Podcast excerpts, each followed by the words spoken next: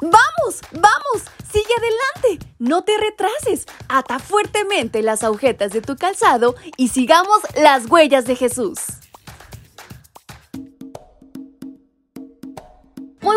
Mis pequeños y grandes, ¿cómo están en esta mañana? Espero se encuentren muy bien, pero sobre todo muy contentos y felices porque ha regresado a esta semana el gran día que hemos esperado. Nuestro gran día sábado está de vuelta y en este 2 de diciembre hay una gran reflexión que podemos aprender.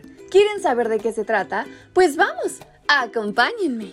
Y esta lleva por título Peor que una osa furiosa. Vale más toparse con una osa furiosa que con un necio empeñado en algo.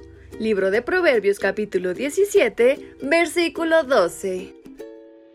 Un hombre necio es un peligro para la sociedad.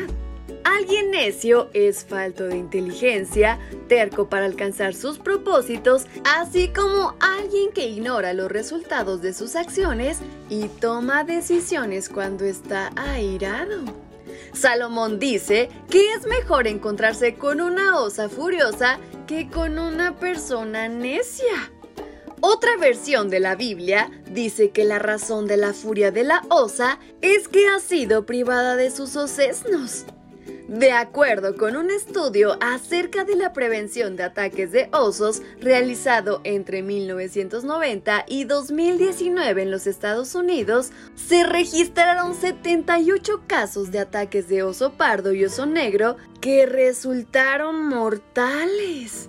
Los osos suelen atacar para proteger su alimento, agua o incluso su territorio.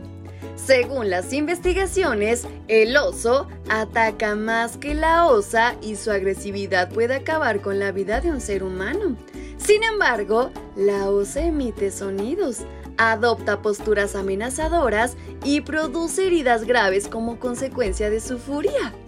El necio en Proverbios es otro término para referirse al impío, a la persona que vive y se comporta como si Dios no existiera.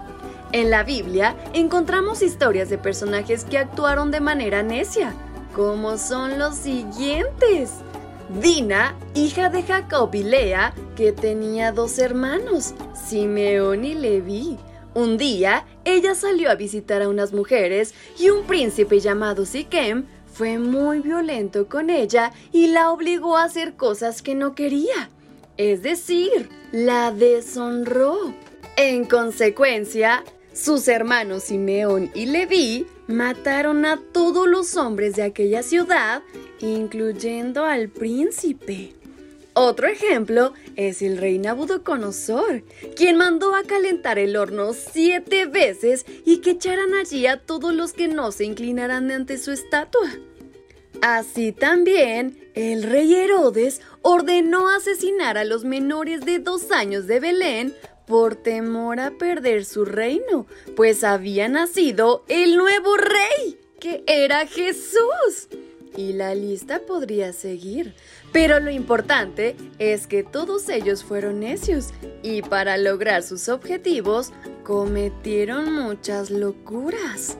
Hoy Dios nos aconseja alejarnos de las personas necias y no ser como ellas. Hoy te invito a pedirle a Dios que te ayude a lograr esto. Así que ya lo sabes, y es mejor ser una persona prudente que una necia. Y con estas palabras en mente es como nos despedimos de nuestra reflexión. Espero les haya gustado mucho, pero sobre todo hayan aprendido bastante y lo lleven a la práctica. Su amiga Fabi les envía un fuerte y muy cariñoso abrazo hasta donde quiera que se encuentren. ¡Hasta pronto!